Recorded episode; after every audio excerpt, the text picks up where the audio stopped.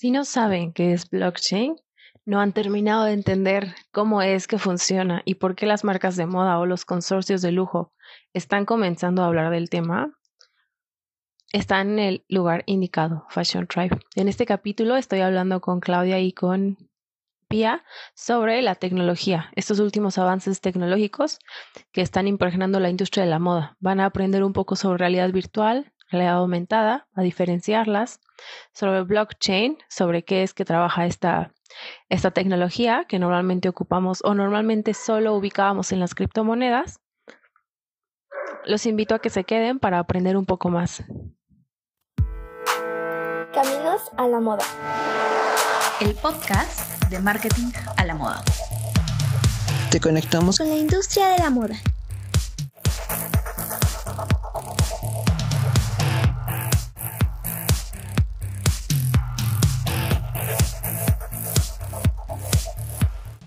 Fashion Try, ¿cómo están? Estamos otra vez aquí en episodio en conjunto en el podcast. Está conmigo otra vez Pia y Clau. Vamos a estar platicando hoy sobre eh, las tecnologías que han ido surgiendo, mm, tecnologías digamos avanzadas, ¿no? Que empatan ya con la moda, cómo las van adaptando las marcas eh, y vamos a llegar a tocar incluso como algunas desventajas, ¿no? Ventajas y desventajas que tienen hoy en día en la industria y a nivel mundial estas tecnologías. Entonces, bueno, vamos a platicar de blockchain, vamos a platicar de realidad aumentada, em, de objetos no fungibles, de moda virtual. Y bueno, quiero que sepan que nosotras no somos expertas obviamente en estos temas, pero obviamente pues, los comentamos aquí en el podcast con ustedes, intentando aterrizarlos de manera un poco más em, comprensible para toda la, la audiencia que nos escucha. Entonces, bueno, vamos a empezar y lo primero que vamos a tocar va a ser blockchain. Entonces, em, les voy a explicar un poco en qué consiste blockchain, porque sé que es algo un poco complicado de entender a lo mejor al principio. De repente llegó el boom y pues no todo el mundo se puso a explicar qué era, ¿no? Entonces, el blockchain, si ustedes se ubican la parte de las criptomonedas, saben que es, em, es esa tecnología, ¿no? Así se, se crean las criptomonedas bajo una bajo el esquema del blockchain. Blockchain literalmente significa cadena de bloques y esta cadena de bloques es una cadena de información. Cada bloque tiene una información específica. Por ejemplo, en una transferencia, ¿no? en, en el Bitcoin, por ejemplo, que les decía que está montado sobre este tipo de tecnología, ese bloque trae la info de la transferencia del dinero, el transmisor, el receptor, la fecha, la hora. Trae ese bloque seguido de un hash, que es como el ID de este bloque y trae la info del hash del bloque anterior, es decir, el ID del bloque eh, que está pegado a este. ¿Eso qué hace? Eso provoca que cada bloque conectado mm, no pueda ser alterado sin que nos demos cuenta, porque si un bloque se altera, entonces se altera el hash, es decir, el ID, como el número de identificación. Entonces, si se rompe la cadena, ya no encaja un hash eh, de adelante con el anterior, ¿no?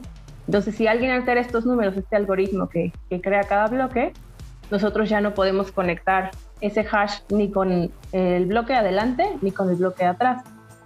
El, blockchain está creado para que em, la información esté sostenida en varias computadoras, en lugar de que solo un dispositivo tenga la información, de que solo un dispositivo tenga como el sistema montado. Entonces, eh, todos estos bloques de información dependiendo de la tecnología. Por ejemplo, las criptomonedas, pues están montadas en varios, en varios computadores y de estos computadores los usuarios revisan la información, es decir, revisan como ese bloque. Entonces, si alguien altera un bloque en alguna computadora, todos los demás bloques en el resto de las computadoras pues no van a, a coincidir. Entonces esa es como la parte innovadora del blockchain, ¿no? que es un recurso que están revisando varias personas y esa es la, innovación aquí, ¿no? Puede usarse para firmar contratos, para votar en elecciones, para validar algún certificado de aprendizaje, ¿no? Y bueno, ahora lo vemos con las marcas de lujo, ¿no? Que lo vamos a comentar ahora. Pero lo que me interesa que les quede claro es que, em, digamos, lo, lo, lo que desató furor para la parte del blockchain es que es una tecnología que nos permite estarla cuidando varias personas al mismo tiempo que no es alterable ¿no? Y que si se altera, queda un rastro de alteración. Entonces, eso es en resumen el blockchain. Espero que les haya quedado claro, ¿no? Eh, de todos modos, pues vamos a seguirlo platicando para que con ejemplos, pues vayan viendo que, como para qué funciona. Eh, y bueno, pues les cuento el caso, ¿no? De, de apenas, de Aura, que es como la tecnología blockchain que crearon el grupo LVMH, Prada y Cartier. Y es una tecnología que no se creó digamos, este año. La reunión como de comienzo de planeación de todo esto fue en septiembre de 2019, es decir, tiene ya algo de tiempo. Y bueno, se reunieron en, en Ancières-sur-Seine, que es como el suburbio en, en París, donde está la, la casa de, de, la familia Louis Vuitton. Entonces ahí se reunieron a, a platicar estas marcas ¿no? para crear esta, este blockchain. Entonces este consorcio ¿no? que se crea para para crear Aura. Es una organización sin fines de lucro, ¿no? Ustedes a lo mejor ya lo leyeron en otro portal. Y eh, pues lo que, lo que quieren buscar o lo que quieren lograr, mejor dicho, con, con, esta, con esta blockchain es una plataforma en la que las marcas pues pagan una tasa, ¿no? un importe para registrarse y dependiendo de la cantidad de productos que registran, ¿no? pues son, eh, es el importe que pagan. Esta plataforma está abierta a todas las marcas de lujo, pero la información solo la pueden ver en pues, las marcas conectadas, digamos.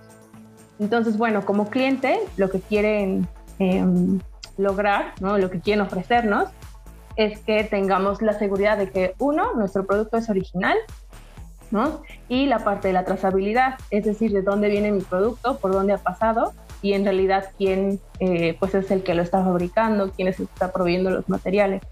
Entonces esto es un parteaguas para la parte de la sustentabilidad, porque como el blockchain, estos bloques son inalterables, ¿no? y si alguien los altera, todo el mundo se da cuenta, em, pues esta información ya no se puede alterar. Entonces estamos seguros de que en realidad no, pues de que las marcas, digamos, este camino de trazabilidad lo están haciendo de manera correcta y nos da una pues una confianza, ¿no? Digamos, en la información que ellos nos están dando.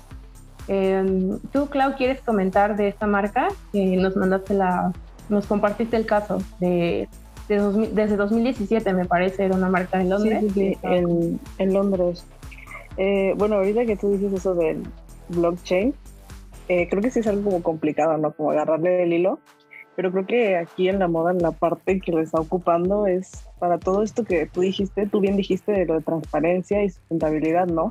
De que si yo como marca estoy vendiendo algo que yo insisto y yo estoy jurándole al consumidor que es, es sustentable o que viene de cierto lugar, que la persona pueda comprobar que en efecto eh, no le estoy viendo la cara, que aquí está el proceso, de aquí yo me lo traje. Y bueno, la marca está este se llama, sé el nombre, ah, es una diseñadora, Martín Jargard, es una diseñadora que está en Londres y bueno, ella hizo un proyecto en el que una colección, me parece que hizo, eh, la hacía con, mm, ¿cómo se dice? Ah, pelo de alpaca. Y bueno, esta era una colección sustentable, entonces ella decía que todo el material era recolectado de una granja eh, donde los procesos todos eran eh, cruelty free y pues te muestra, ¿no? En, su, en el blockchain eh, es este, en conjunto con una marca que se llama Provenance, pues ahí te muestran todo el proceso, ¿no? Desde que ellos, desde la granja, cómo obtienen la piel, el pelo, el pelo de alpaca, este, cómo, cómo se va moviendo el proceso, cuando hacen la venta a ellos, cuando ellos ya como marca lo tienen y lo llevan a que lo conviertan el pelo en hilo y cuando ya tienen el hilo, o sea, te pues todo el proceso, ¿no? O sea, esta persona ya se lo compré a este y luego me llegó a mí y yo ya te lo estoy vendiendo, ¿verdad?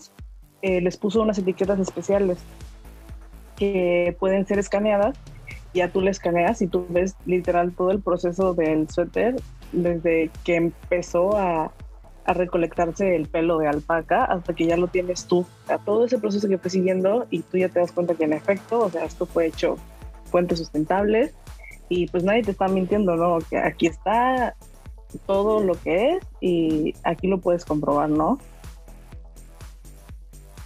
Y ese es. Sí, claro, y ahora que, que, digo, lo vamos a comentar después, pero ahora que ha sido esta explosión de temas sociales durante la pandemia, pues esto yo espero que ya sea algo común, normal en todas las marcas, ¿no? Porque digo, al final la tecnología se va abaratando conforme pasan los años, entonces las marcas, digamos, de, de nivel medio y masivas, pues ya la podrán ir adaptando igual. HM ya tenía también su propia, bueno, no su propia, la estaba compartiendo con, con otra marca, ¿no? Igual su, su propio sistema de blockchain. Eh, pero sí, pues vamos viendo cómo estas tecnologías tienen su boom ahora, ¿no? Que todo el mundo ya está preocupado por, afortunadamente, por la sustentabilidad de, de lo que nos ponemos, ¿no? Entonces, eh, digo, yo espero que en 10 años esto ya sea algo normal para todas las marcas, ¿no? O quién sabe, igual ir menos tiempo, porque pues es algo que sí, que sí, eh, que pues le da seguridad, ¿no? Al, al, al, cliente y al final es un agregado, es un, es un valor sí. agregado para la marca increíble. Ah, estaba viendo igual eso de que algunas empresas, eh, hay una empresa de relojes, no me acuerdo muy bien, lo vi ahí en un artículo, que sus relojes tienen como un pasaporte digital, entonces tú escaneas tu reloj y ya te sale como ahí en, en la o el modelo, este, cuando y todo eso, que te comprueba que tu reloj va y alguien lo revende, entonces esto te puede ayudar a identificar que este reloj fue robado. Entonces ya tienes como esa evidencia, ¿no? Y, y también puede ayudar muchísimo en el caso, bueno, con todo esto de la sustentabilidad, es que ahora se usa mucho comprar, no sé, prendas o bolsas de diseñador de segunda mano, este, para que no te den gato por liebre, que tú compruebes, ¿no? Que esta bolsa en efecto es original. Eso creo que está muy interesante y también, o sea, esos usos están bastante interesantes y ayudan pues al consumidor. O sea, creo que el, el, beneficio lo puedes notar como consumidor al comprar algo tan caro como es algo de lujo. Tú dices, pues lo que me están vendiendo es original. Este, sé que es original y aquí está la prueba, ¿no?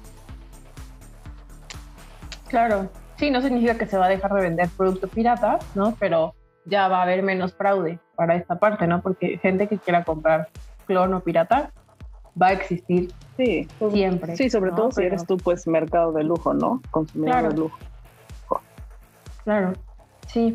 Y bueno, lo, lo que comentaban los, mmm, los expertos, ¿no? Respecto a esta parte del blockchain, como los riesgos, pues es al final la información, ¿no? Porque la información, si bien está en varias computadoras, eh, el sistema, por ejemplo, de ahora, pues está diseñado para que solo las marcas pueden ver la, la información de los clientes y de los productos, ¿no? Pero ya hay sistemas abiertos, por ejemplo, Ariane, que es otro sistema de blockchain para, para marcas de lujo, no me acuerdo quiénes son los que están dentro de este eh, como grupo, pero eh, open source es este recurso abierto precisamente, lo que quiere decir que cualquiera puede meterse como a no alterar la información, ¿no? Porque es como el fuerte del, de esta tecnología de cadena de bloques, pero sí a ver la información que está ahí, ¿no? Entonces, uh -huh. eso es lo que temen ahora como, eh, pues sí, algunos expertos que se han pronunciado al respecto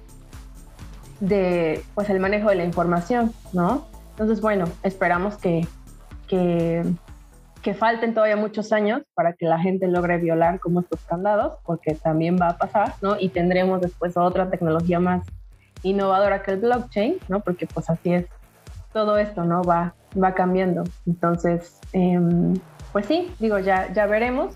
Y bueno, por ahora, yo sinceramente espero que esto se vaya abaratando cada vez, cada vez más. Ya en educación ya lo hemos visto mucho, o sea, ya hay varias eh, universidades, estancias, cursos abiertos MOOC que te, que te dan como tu certificado y lo validan con una cadena de blockchain abajo.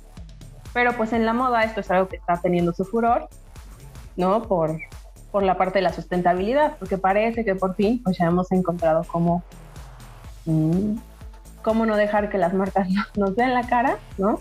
Y cómo de verdad hacer que las marcas pues preserven y tengan que esforzarse para, para conservar esta pues sí, la sustentabilidad en un producto y en, y en todo lo que les compramos.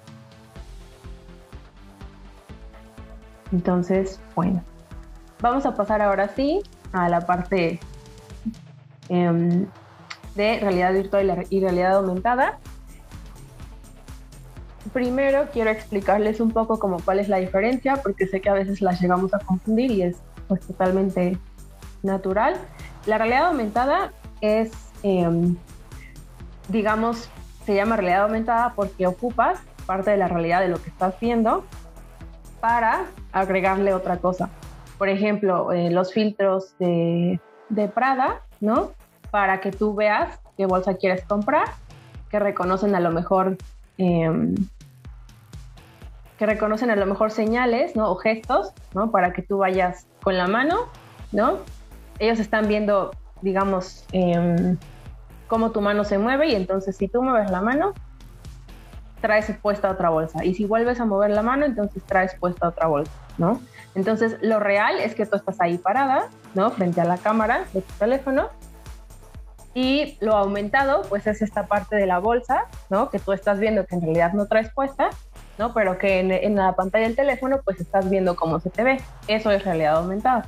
Y la parte de realidad virtual es totalmente, eh, pues una inmersión en el mundo virtual, ¿no? Válgame la, redundancia. Em, y pues puede ser, por ejemplo, los videojuegos que se han creado, ¿no? Para, para marcas como Valenciaga o pues las pasarelas que hemos visto, ¿no? En realidad virtual, que en realidad no hay nadie, ¿no? En, en el desfile. No hay ninguna persona, digamos, real, pero estamos viendo como modelos virtuales, ¿no? Creadas pues en, en 3D, están exhibiendo los productos que también estamos viendo de manera digital, ¿no? No hay nada, nada real, digamos, ahí, ¿no? Entonces, eso es la, la realidad virtual, ¿no? Que en realidad no hay, digamos, un ser humano tal cual y todo está creado de manera tecnológica, ¿no? Entonces, Pia, si quieres ahora sí platícanos cómo fue que este boom llega después de la situación social de la pandemia. Sí, bueno, aprendí un montón de blockchain, que es algo que yo no tenía ni idea. Eh, sí lo he escuchado, no voy a decir que no, pero por ejemplo acá en Uruguay estamos un poquito lejos, o por lo menos yo, no quiero generalizar tanto, pero sí que, bien como dijeron que si bien esto ya la reunión fue como en 2019, no es algo que surgió gracias a la pandemia, pero sí que se ha acelerado muchísimo, eh, porque bueno, fue lo que fue como en el momento ideal que lo, que lo planearon. Y bueno, y tal, bueno, todo esto del COVID y el hecho de, no poder salir, de cerrar los locales, de no poder tocar, porque también hoy en día el virus, hay más información acerca del virus, pero antes se pensaba que el, contagio era simple los objetos también, entonces las prendas de, de, vestir, al probárselas en los probadores, lentes, botas, lo que sea, también eh, todo eso lleva a que se vaya a lo virtual y a esto, como decía Ale, de la realidad aumentada, que es, la verdad que es fascinante el poder estar en tu casa y probarte tanto prendas de ropa como lentes, maquillaje y hasta zapatos. Y bueno, y así comprar. Eh, es, un, es un comercio súper social que se volvió porque es todo instagrameable. La idea es que mediante los filtros, ya sea por Snapchat, Instagram o Facebook, no solamente te pruebes las prendas y las compres, pero a su vez que las compartas, etiquetes y así generar mucho tráfico web. Que me parece, o sea, como que vuela mucho la cabeza porque ya pasa el límite de compra y venta, ¿no? O sea, es como mucha interacción y bueno, y también sentirse parte de, esa marca de lujo o marca o en sí, no, es porque tiene que ser de lujo, pero sentirse parte de, como esta moda que se parte en sí, más que nada eso. Eh, está buenísimo también este, bueno, Off-White fue lo de las tapabocas, las mascarillas que hizo para Snapchat con los Bitmojis también, que son los avatars animados, eh, que ya desde antes, eh, ya hace mucho tiempo que, Snapchat tiene una colaboración con, distintas prendas, con distintas marcas de ropa, con Forever tiene, también podés vestir con los muñecos con esas prendas. Y bueno, esto ahora es el famoso Screen Shop que se llama, que todo pasa por la. Todo es súper, súper, súper eh, digital, ya sea por realidad aumentada o realidad virtual. Sí, aquí en, en, en México, por ejemplo, pues como les decía, o sea, no son tecnologías nuevas realmente, o sea, por lo general ya tienen por lo menos un par de años, incluso blockchain. Entonces, eh, aquí en México, hace dos años, si no mal estoy, iWay, que es una marca que vende, bueno, que Mm. comercia con, con los diseños mexicanos, ¿no? Con, Sí. con personajes animados que ellos crean, em, pues hizo una, una, si no mal estoy, era una aplicación, ¿no? Tú la descargabas y entonces cuando dirigías la, la cámara, incluso en, en el escaparate, ¿no? Si tú ponías la, la cámara a la playera que ibas a comprar o que querías comprar, pues veías como una animación de a lo mejor eh, el Chihuahua o de, de la Catrina que traían impresas, ¿no? Entonces, sí, en efecto son cosas que las marcas pues han tenido que ir sacando, ¿no? Porque pues tienen que innovar, ¿no? Y, y hay Sí. pues una pelea constante de la atención de los consumidores, entonces pues es su manera de decir aquí estoy, ¿no? Como dice Pia, compárteme, taguéame, que la gente se entere de lo que estoy haciendo, que se te antoje comprar mi producto o que quieras, quieres a lo mejor un early adopter, ¿no? Que te subas como a, o que te subas al hype, ¿no? Ahora que ya es algo tan, bueno, no tan Total. común, pero sí ya no tan anormal, ¿no? Entonces, Sí. Y esto, por ejemplo, nosotros en marketing de la moda lo llamamos al, al mundo de la moda, a la industria de la moda, pero en sí pasan todos los sectores, sea el gastronómico, sea en Ujú. supermercados también. Tipo, están todos en, en- en esto de la realidad virtual, realidad este, aumentada, pero está bueno también eh, saber que ya trasciende las barreras de la moda. Claro, sí, y, y ahora que, que fue la pandemia, pues mucho más, porque ahora que dices lo del resto de las industrias, ahora en la pandemia hubo un, una cadena de supermercados en algún, eh, en un país asiático, que con tu celular, dentro de tu misma casa, tú movías el teléfono y era como si estuvieras adentro de la tienda. Entonces, dentro de la misma aplicación, ibas seleccionando qué querías comprar como si estuvieras parado frente a los estantes de, del súper, ¿no? Entonces, eh, pues sí, es algo que las marcas han, pues sí, se han visto obligadas a, a hacer, pero que afortunadamente, pues creo que sí es una inversión que está valiendo la pena, porque pues la gente lo necesita. Al final, Oye, pero, pero está increíble eso de los probadores virtuales son podrían ser una solución a varios problemas, porque cuántas veces, o sea, Sí. viéndolo del lado del consumidor, ¿no te ha pasado que pides algo en línea todo ilusionado y te llega y no es lo que esperabas, no te queda bien? Entonces, Sí, son los ¿cuánto memes que más- tú te puedas probar Más comunes, ¿no? Que pedís algo en China y que te después puedas cuando te virtual- llega. Ajá. sí, pero ¿qué, ¿qué tal sería que no? Que yo quiero esto, me lo pruebo virtualmente, aquí me tomo una foto o me pongo frente a la cámara y me pruebo la ropa de forma virtual y yo digo, mira, sí me gusta cómo se ve, no me gusta cómo se ve y lo pido. ¿no? Y ya te evitas muchos problemas de que ay, estar regresando las cosas, de que los, esperar los procesos de evolución. Yo creo que viéndolo del lado consumidor también es algo súper práctico que te resuelve la vida. Este, les estaba comentando a ustedes antes de empezar a grabar que mi hermana eh, hace unos meses compró unos lentes aquí en México en una compañía que se llama Ben Frank. Este, y tienen un probador virtual, ¿no? Entonces, pues tú ves tus modelos de lentes, seleccionas el que quieres y te toman fotos así tu- con tu cámara de tu computadora, te toman fotos de frente y de ambos lados y ya no, o sea, te escanean así como todo el rostro y ya tú le das probar y ya te sale tu rostro así con los lentes puestos y ya tú puedes ver de diferentes ángulos cómo se te verían. Entonces está increíble porque ya sabes, ah, mira, estos se ven bien, me gusta, perfecto, los compro. Sí, es perfecto. Bueno, y pila de peluquerías también lo han hecho por el tema del teñirse el color de pelo, con Mm. los cortes, con los flequillos, que es como furor dentro de esta pandemia, ¿no? El, el retocarnos nosotros el pelo. Bueno, entonces las peluquerías también yo he visto en, en Instagram. Sí, No, y además es algo muy bueno para, bueno, esta parte de las devoluciones, o sea, es algo que hace que te ahorres muchísimo en, en devoluciones, porque las marcas se gastan cantidad en, en el proceso de devolución. Digo, es algo que lo Sí. tienen que ofrecer porque lo tienen sí. que ofrecer, pero digo, esa se parte... lo cuesta, ¿no? dices, Porque son gratuitas para nosotros, entonces. Exacto, ¿no? Entonces esa parte de, de poder reducir ese índice de devoluciones, pues claro que a ellos les beneficia de manera increíble.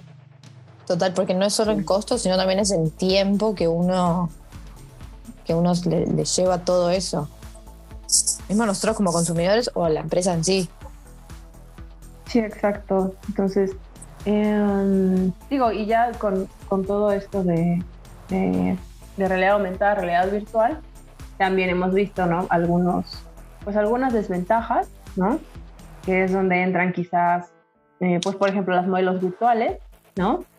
Que ya lo va a mencionar Pia, ¿no? Un poco, pero pues también entra esta parte de la deformación de la realidad, ¿no? Que las generaciones pues más pequeñas, ¿no? Tenemos que ser honestas, no, no distinguen por lo general esa línea entre lo que sí existe y lo que no existe en la pantalla. Entonces, pues sí, ese es un riesgo, ¿no? Que pues vamos a tener que estar atentos porque no hay de otra, esta tecnología no va a parar, pero pues sí hay que prestar atención. Sí, total. Esto de los modelos virtuales que vos mencionabas, eh, ahora se llama moda sin contacto, entonces hay pila de marcas que, lanzan prendas totalmente virtuales, o sea, no es que está la versión virtual y la versión que yo podría comprar en una tienda local comercial eh, física, sino que directamente no existe, solamente eh, está creada bajo un equipo de diseño gráfico de últimos niveles. Y, y bueno, tiene sus pros y sus contras, como todo, porque como sabemos, la industria de la moda mueve muchísima plata, da muchísimos trabajos. Eh, pues dando como diferentes, dando diferentes vueltas así para que te escanearan como el cuerpo y ya mandaba como tus medidas en la aplicación y ya mandaba pedir como ropa dependiendo de tu talla que ya tomaron como las medidas con el traje ese. Entonces, pues está interesante. Creo que es algo eh, que digan en Estados Unidos, creo que no va a estar en Japón, pero tienen un traje así completo que sirve para tomar medidas, o sea, te lo pones y te toman las medidas y tiene un tapete creo también para los pies, o sea que los tenis te queden bien y unos lentes que te pones en la cara y que te, te ayuda también a escanear como el color de piel para que encuentres como tu base de maquillaje con el color, con el color preciso. Entonces creo que es, lo han estado como desarrollando y creo que ahorita ya lo mejoraron. Está interesante también, es como de eso. Creo que no sé si va No, p- bueno, ahora con lo que vos dije, no, creo que lo mío tampoco tiene que ver con esto, pero lo de Cirque du Soleil, que los meten adentro de un como un scan a, lo- a los, a los que, no sé si era eso lo que estaba diciendo, no. entonces los meten en un scan y le sacan las medidas exactas y después corta la licra a la máquina y cose todo, entonces les queda bien pegado al cuerpo todo. Es impresionante. Mm, Para el vestuario de Cirque du Soleil. Ah, está genial. No lo sabía. Qué chido. Ahora lo voy a buscar, hay un video que es impresionante cómo, le, cómo los escanean así tal cual, todos los tamaños. No, impresionante. También les iba, les iba a decir que yo creo que sería buena idea que dejemos algunos links en, en el podcast para que la gente pueda meter como de consulta de todo lo que estamos hablando o de Ah, donde sí, nos investigamos bien. para que, porque pues está difícil para nosotros. sí, me parece. Ya, Eh, podemos continuar bueno, con ¿Querés que siga ahí con las desventajas, digo, las desventajas de los modelos virtuales 100%? Sí, sí, de la moda sin contacto, ¿no? Estábamos. Nada más. Está, pero arranco, vos cortás ahí, creo yo, he arrancado justo las desventajas. Ok. Así que está, sí, ahora. Eh, bueno, y tal, las desventajas que tiene esta moda sin contacto es que, como ya sabemos, la industria de la moda es una gran cadena económica, entonces, nada, hay menos puestos laborales por esto, ya sean de producción, de las telas, de costuras, de transporte. Eh, pero a su vez, bueno, tiene su lado negativo y su lado positivo que surgen nuevos, eh, nuevos puestos laborales porque necesitamos eh, personas en la parte de gráficos que lo hagan, personas que manejen esas máquinas que van a llevar a cabo esos gráficos y a su vez también eh, estos almacenes logísticos, digamos, ¿no? Donde se va a poder comercializar estas prendas sumamente virtuales.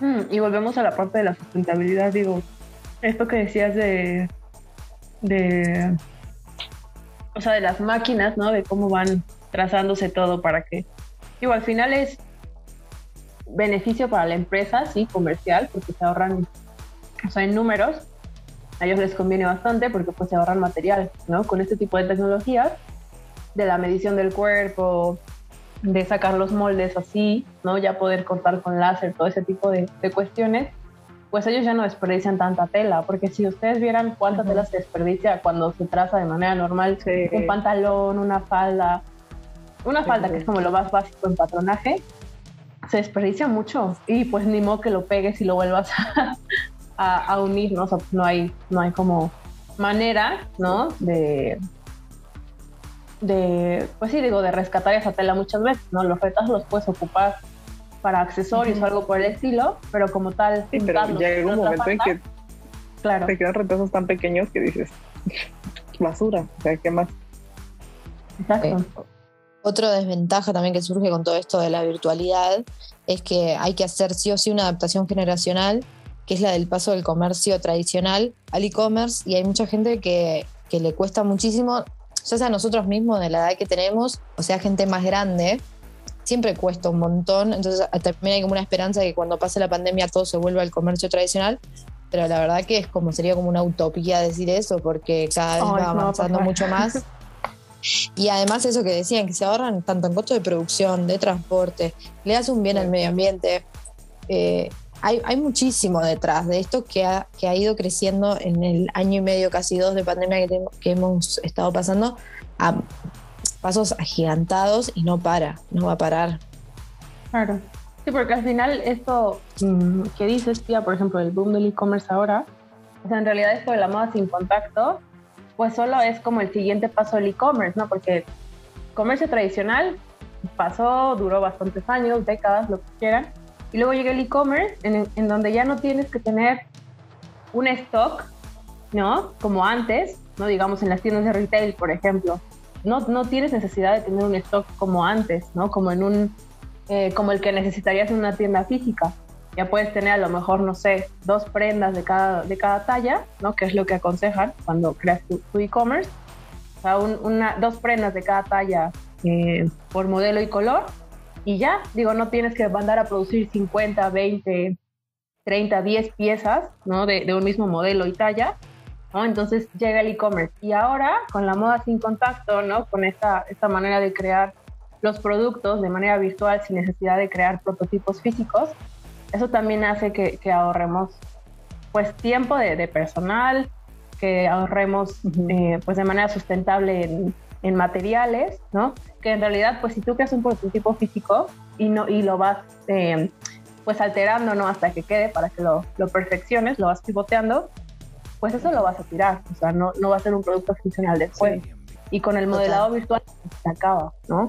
Son cosas que ya está ocupando Nike, por ejemplo, desde hace bastante, eh, bastante, bueno, no sé si años, ¿no? Pero por lo menos tres aproximadamente, sí, ya, pues ellos así, así crean bastante de sus colecciones, otras marcas que han, que han surgido, eh, ay, que me parece que Westies ya creaba algunas líneas así, entonces ya no desperdiciaban piel, ya no desperdiciaban eh, pues plásticos y, tenían modelos cruelty free, ¿no?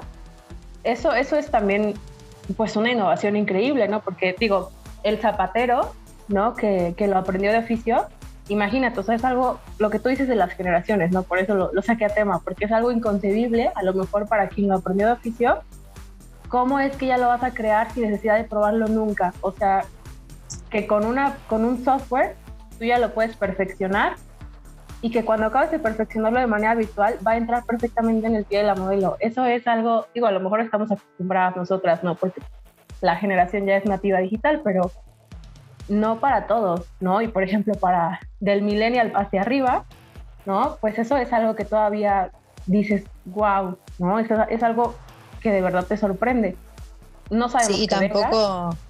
Hay limitación de recursos, porque no necesitas, eh, también no tenés que limitarte con las telas, ni que con las caídas de las telas, porque eso no va a un cuerpo. Entonces, tal cual está en tu mente, va a quedar siempre.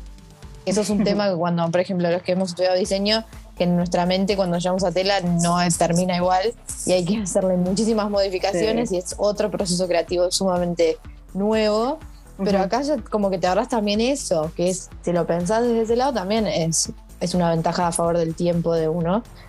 Y, y bueno, bueno, cuando Valenciaga o Gucci, no me acuerdo bien ahora, sacó estos championes, esos sneakers por 10 dólares, no fue que se, se unieron a la, a la moda accesible y a la democratización de la moda, sino que también hay un tema de cifras y de negocio detrás, que es mucho más fácil encontrar a mil personas que te compren, no sé, a un dólar un champión Gucci para las redes en virtual, que encontrar a uno que te pague mil o cien dólares por uno, eso también está bueno como reflexionarlo.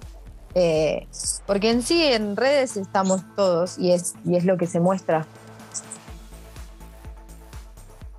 Sí, exacto. Sí, la verdad es que esa, esa incursión de las marcas en, en- los esports, por ejemplo, ha sido una cuestión de números, ¿no? Porque claro que si, si en pandemia de repente ya no tienes turismo y los que te compraban, por ejemplo, pues eran las personas, eh, los turistas asiáticos, ¿no? Que se movían por necesidad para obtener en un mejor lugar o en un mejor precio tus productos, por ejemplo, no sé, eh, de, de Louis Vuitton, ¿no? Pues la gente, si ya no se mueve, si ya no está pudiendo viajar, entonces tienes que encontrar como, como marca, pues otra manera de obtener ingresos, ¿no? Porque pues eso es un negocio, ¿no? Si no estás generando ingresos, entonces no es un, pues no ¿para qué tienes una marca, ¿no? Entonces, tal cual lo dijiste, esa parte de la inclusión en los videojuegos.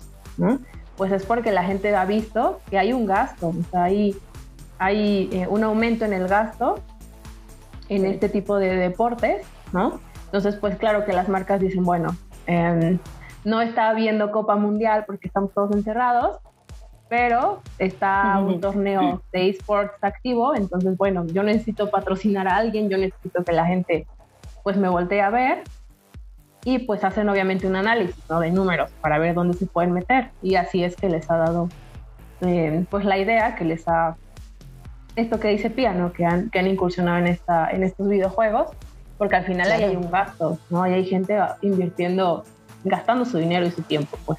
Y hay mucha gente invirtiendo. Por ahora con la pandemia se volaron los precios de, y las ventas de todos esos equipos de consolas. Y bueno, justo PlayStation sacó el 5. Entonces, claro, y Sí. mismo no solo consolas, sino también en, en juegos de, de internet donde no se necesita una consola aparte, sino con la computadora mismo, que siempre existió esto. Lo único que ahora es como que dijeron, ah, bueno, acá hay otra ventana de mercado, pero en sí, Sí. los Sims existen desde que yo tengo, no sé, de que yo tengo Sí. razón. Eh, eh, eh, no sé, hay muchísimos juegos online que existen desde hace años. Bueno, Gucci en 2019 fue que recreó en su aplicación varios juegos de nuestra infancia, pero con la marca Gucci y con prendas Gucci. Pero eso es porque vieron una ventana y después, bueno, de ahí es que tenemos los Sims que se hacen alianzas con Moschino, tenemos Gucci en los Sims también y todo eso. Eh, no sé cómo es el tema de, de adquirir los productos, por ejemplo, en esto del Moschino y los Sims, creo que ya compras el juego así. Pero bueno, obviamente los Sims le pagó una buena cantidad a, a o al revés. Pero ganar, ganan todos, eso no hay duda. Sí. Claro, porque como dices, Pia, bueno, al menos yo en lo personal, nunca me hubiera imaginado que alguien hubiera vuelto a mencionar la palabra Sims en internet. Y cuando Moschino ha hecho esto, yo dije, uff, o sea, no, todo el mundo vuelve a hablar del tema, ¿no? De algo que pensabas que estaba muerto, ¿no? Resulta que, que con las ventanas de oportunidad, pues resucita. Bueno, esto de los videojuegos, como decías vos, Ale, Luis Butón, que yo me enteré ahora eh, investigando para este podcast, eh, fue patrocinador oficial del campeonato de League of Legends. Y vos decís, ¿cómo es posible? Y bueno, entonces juntando las monedas o juntando la, la manera que ellos tienen de, de comprar cosas en estos juegos, es que compran prendas de estas marcas dentro de los juegos. Entonces ahí no solamente que uno se acerca al lujo dentro de donde se pueden, en- o sea, no tengo quizás una cartera Louis Vuitton en la, en la vida real, pero sí en este juego que me da igual estatus, porque es real, igual nos da estatus y nos separa del resto de los jugadores. Y es increíble cómo Pero- lo logran. No tengo un outfit de Moschino, pero mi sí. Tiene Claro, mi sim sí. Es impresionante. Bueno, Kim Kardashian, porque bueno, siempre hay que nombrarlas. Eh, Kim Kardashian con su, con su juego, Kim Kardashian Hollywood. También ¿no? ha hecho sí, colaboraciones, ¿no? sí, y, Sí, de y repente bueno, salen looks que compras total, que con Mugler, marcas. o sea, con. Es impresionante. Después Kendall y Kylie también lo, lo hicieron. Júralo que van a sacar una manera de rastrear por blockchain si sus bolsos son originales o no, si sus fajas son originales o no, no sé, pero en algún momento espero que lo hagan, que tomen una buena decisión por una vez. Bueno, nosotros ya hablamos en el, en el último podcast de, de los influencers cuando hicimos en conjunto, esto de los influencers virtuales también, los pros y los contras.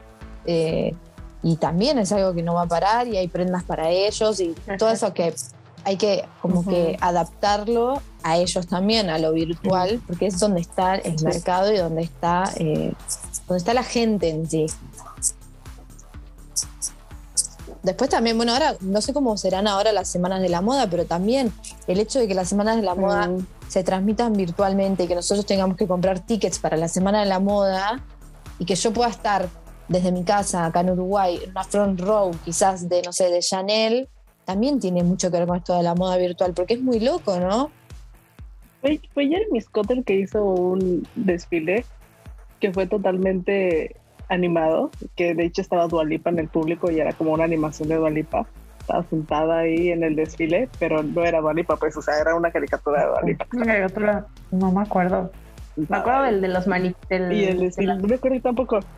Bueno, Balmain fue que muy tuvo en las, te- en las televisiones, las tenían en transmisión virtual a la- en la front row, tenías a gente, a celebridades y a influencers, y eran pantallas, pero estaban en la front row.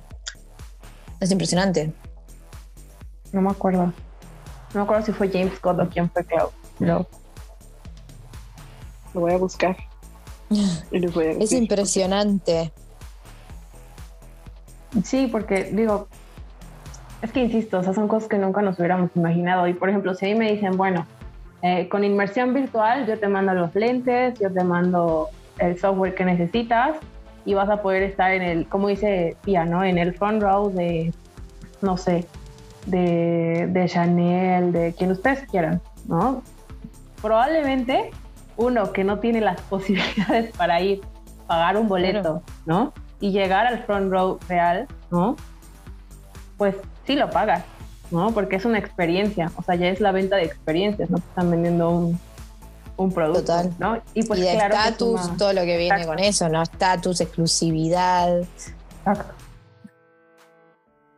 Es impresionante. Ok, bueno, pues les parece para hacerlo como dinámico el cierre de este capítulo, me gustaría que cada una pensara como en algo que les, les gustaría o que creen que podría ser posible en 10 años, ¿no? a partir de todo lo que estamos viendo hoy día, ¿no? Con la marca que quieran, si le quieren poner marca, pónganle marca, si no, porque ya hablamos de muchas innovaciones que hoy en día ya son Ujú. posibles, ¿no? Entonces en 10 años no sabemos, ¿no? Entonces me gustaría que cerráramos aquí el capítulo, ¿no? Y pues si quieren yo empiezo para que les dé tiempo de, de pensar. Ok, ok. Eh, a mí, ¿qué me gustaría que fuera posible en, en 10 años? Híjole, a mí, yo me acuerdo que una vez leí, em, bueno, ya saben que la, la realidad siempre supera la ficción, pero me acuerdo que en un libro leí de un como cinturón, ¿no? Era obviamente ciencia ficción, pero a mí me encantaría que ese cinturón fuera real porque tenías como una manera de... em, no me acuerdo si solo lo tocabas o si pensabas, ¿no? Como en el outfit de que, que te querías poner, ¿no? Obviamente pues ya lo tenías, digamos.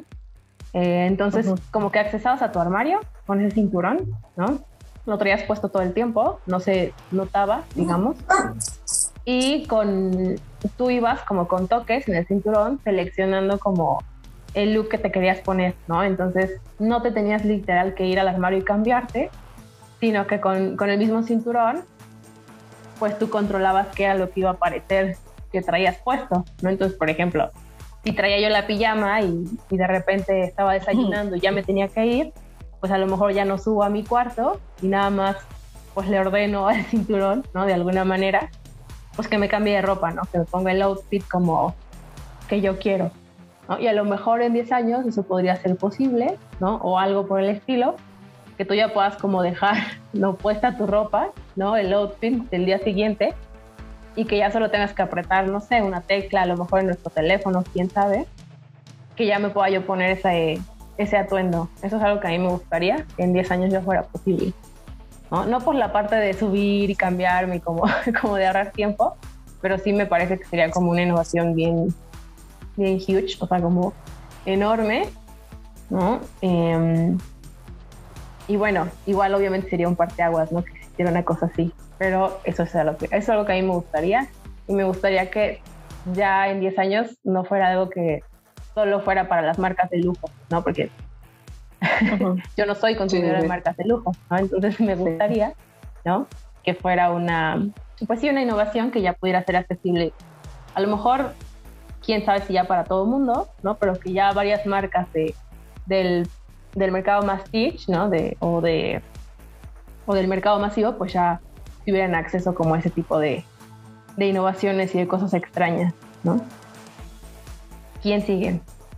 Yo no sé, pensando rápido, porque no sé, pensando, porque me encantan las semanas de la moda y los desfiles, quizás como de verlo como de una manera desde casa, así como estando en la front row, pero quizás, ya que estamos en un plano súper imaginario y sin limitaciones, pero como con una consola que sea como holograma, ¿viste? Y verlo en tamaño real. Mm, eh, estaría bueno y con lujo de detalles. Por ejemplo, ahora Vogue, eh, ah, la plataforma, eh, además de subir las fotos, lo que está buenísimo es que suben detalle las tramas y las texturas. Entonces está bueno, pero estaría bueno verlo como en tamaño real, como si, no sé, ponerlo en la mitad de un lugar que se vea como así en tamaño real, pero moviéndose así como holograma y que también se pueda ver los.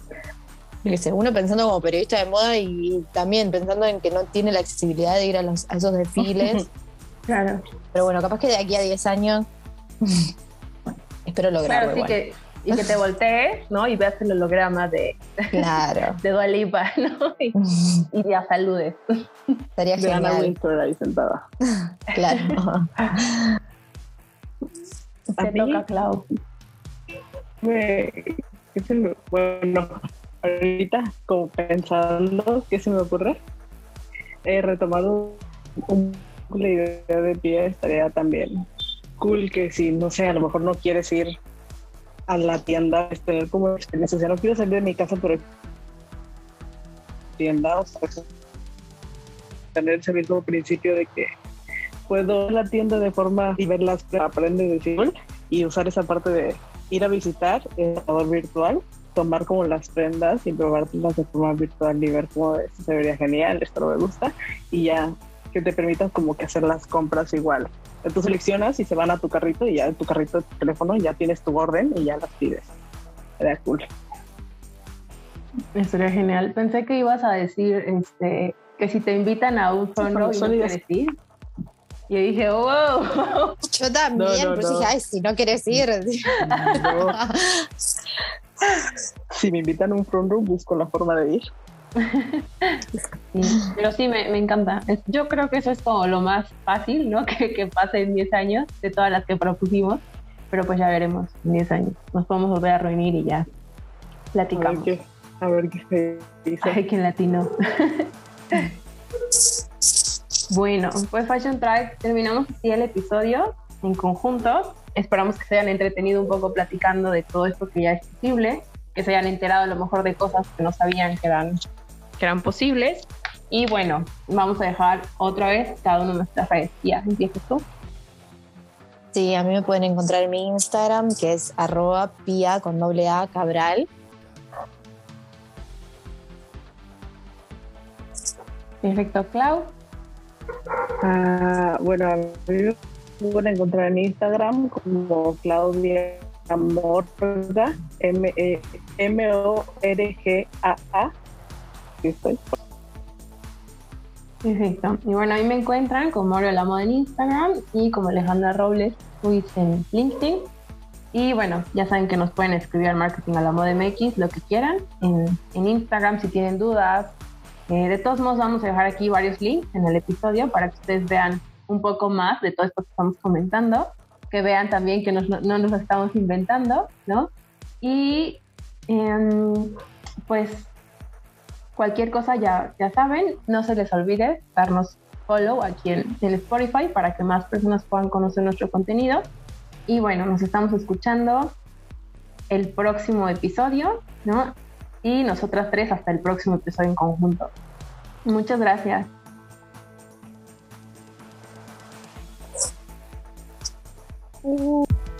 Caminos a la moda. el podcast de marketing a la moda.